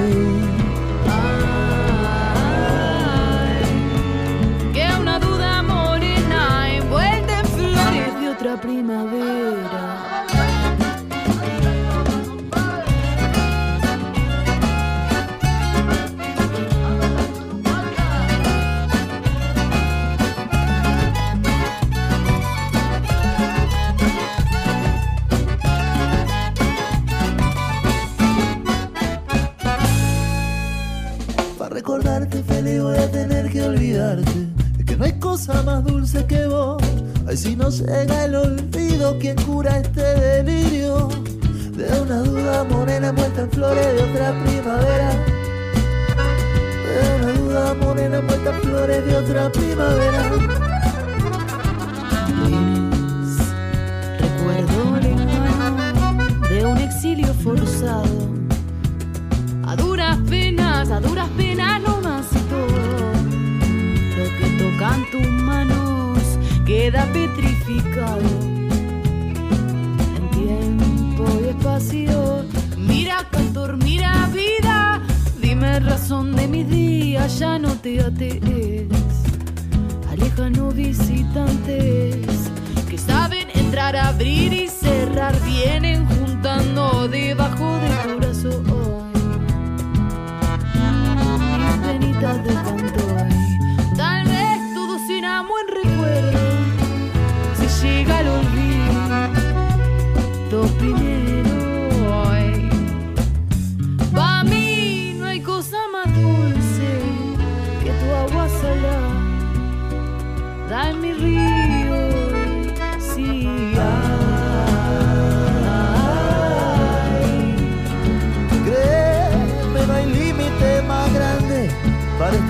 este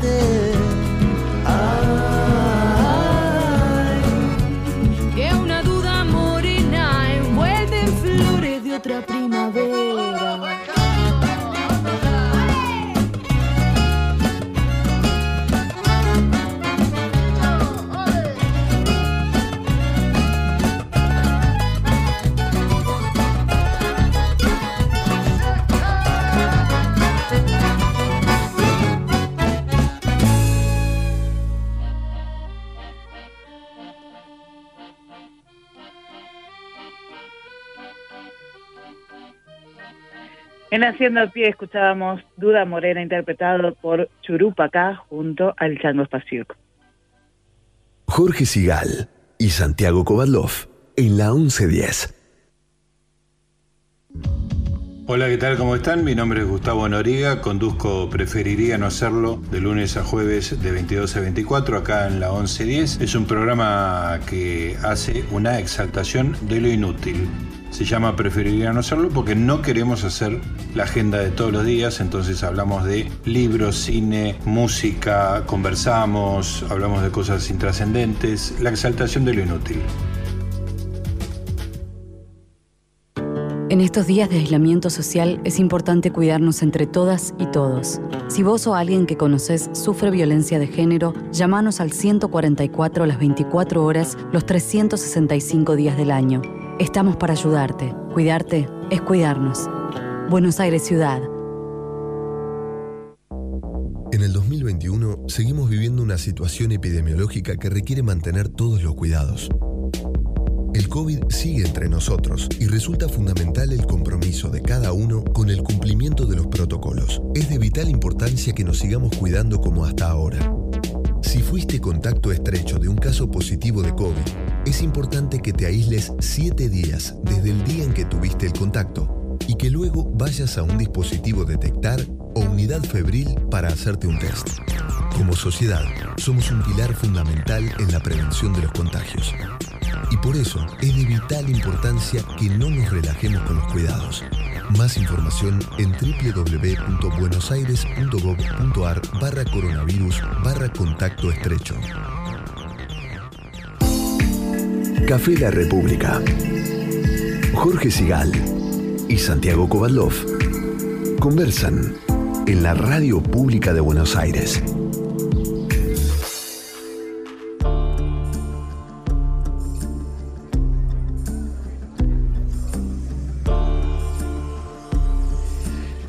Bueno, querido Santiago, ya están. Ahí los ves. Graciela Aquí Fernández vienen, Mejide y. Pablo Marmorato. Muy bienvenidos.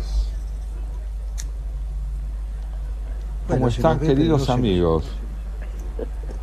¿Cómo están Se van a hacer, es que hay tanta gente que tal Sí. vez nos confunden de mesa, a ver. ¿Cómo? ¿Están, están en el bar o me los hacía también unas reposeras a la orilla del mar? No, no es así. No, por favor. No, imagínate si les bar. vamos a fallar. Hemos traído la pileta aquí al café, está al fondo. enhorabuena. Bienvenidos. Che, qué semanita. Me preguntaba con Jorge, ¿qué nos traerán ustedes hoy después de una semana tan, tan este, inquietante, compleja y al mismo tiempo tan atractiva para poder pensar lo que ocurre? Ya, este, hoy viene Marcos Novaro para ver si entendemos juntos el tema de cómo están los dos frentes. Eh, Frentes de todos y frente este, cambio, cambio o juntos o juntos por el cambio según donde decida. Porque vamos a tener por delante el tema del Fondo Monetario y eso, pero sobre todo el impacto que causan las empresas, eh, todo lo que está ocurriendo, incluso los subsidios y si se mantienen o no se mantienen, en fin, todo esto, lo vamos a hablar con alguien que trabaja en- habitualmente en el, es economista, ¿no? Pero trabaja con Arreazu en- como analistas y consejeros, analistas eh, económicos y consejeros de inversiones, etcétera, que es este Fernando Marengo. Así que bueno, eh, yo creo, me parece que nos vamos a angustiar un poco más. No sé qué, qué opinan ustedes. Así- Bueno, este, ¿Y ustedes qué están- estuvieron hablando? Nosotros estuvimos con, con Tito Palermo, un conocido de la casa. Ah, sí. Este, y eh, charlando un poco justamente de esto, ¿no? Que Tito deslizaba hacia el final, este, un interrogante muy grande que, que, bueno, que yo le, le metí, ¿no? Es este si uno siempre está esperando la, la explosión, uno está esperando que, que estalle la cosa. Pero si esto no se puede convertir en un proceso de estado fallido, como, como, como lo definía Tito, ¿no? Es decir, que si no estamos en riesgo de seguir en un país mediocre, en un país eh, que no Donde ni estalla ni pasa nada. Exactamente. Sí. Es una Ahora posibilidad. también a esto que Jorge recordaba, Graciela y Pablo, eh, nosotros tratábamos en la tertulia, mientras los esperábamos a ustedes, de entender cuál era la exigencia social que se le había hecho a la mayoría de la oposición como para que se convierta en destinataria de un triunfo que es a la vez una demanda que nos parece muy apremiante, muy Muy, apremiante. Muy, muy, muy porque te quedan puros problemas.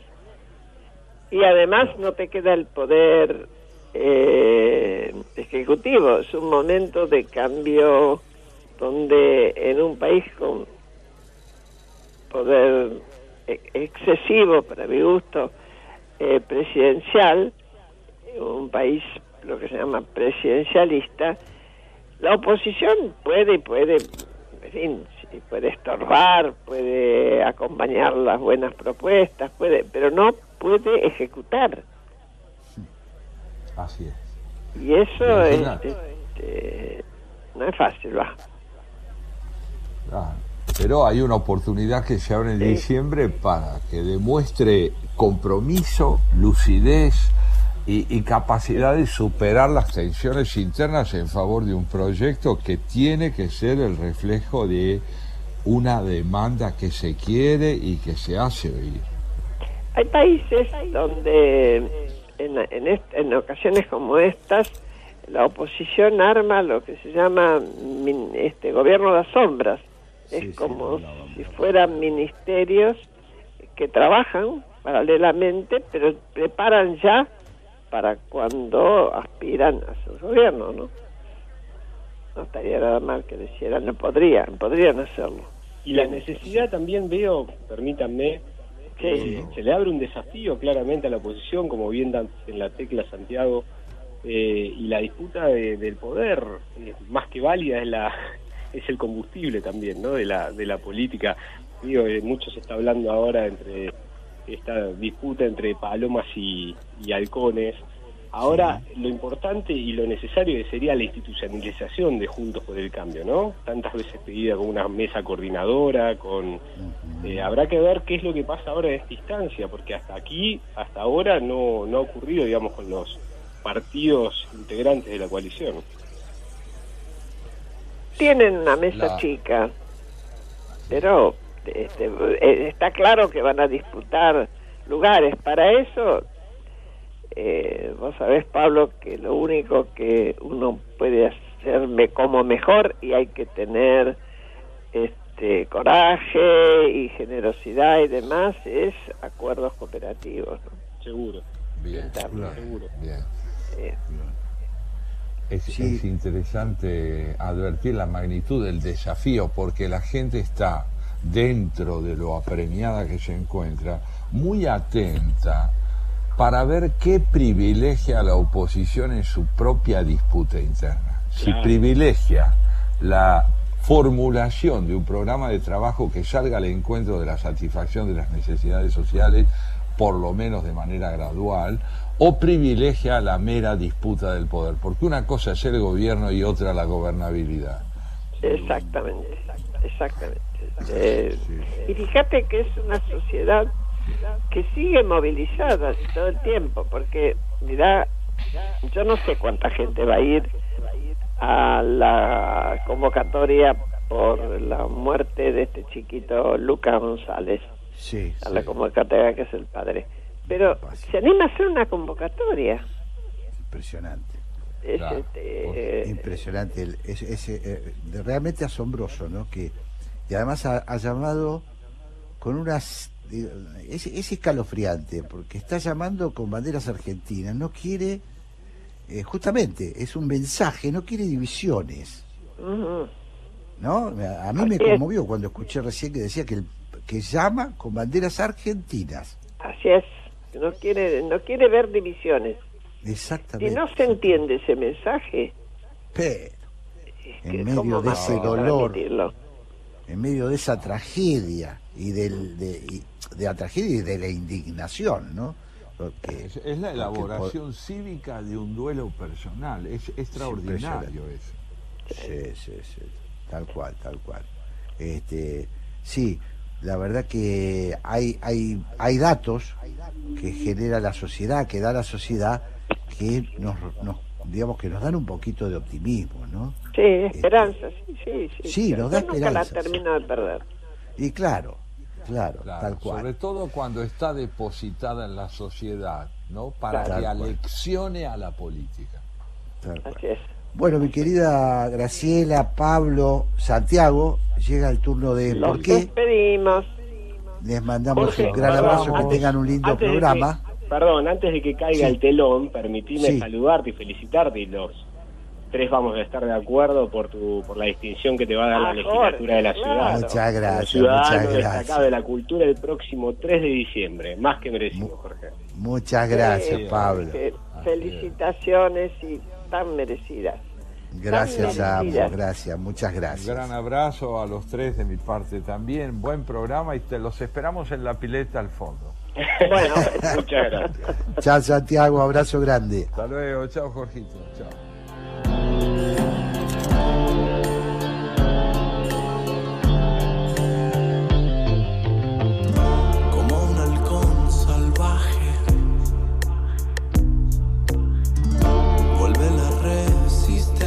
Haciendo pie.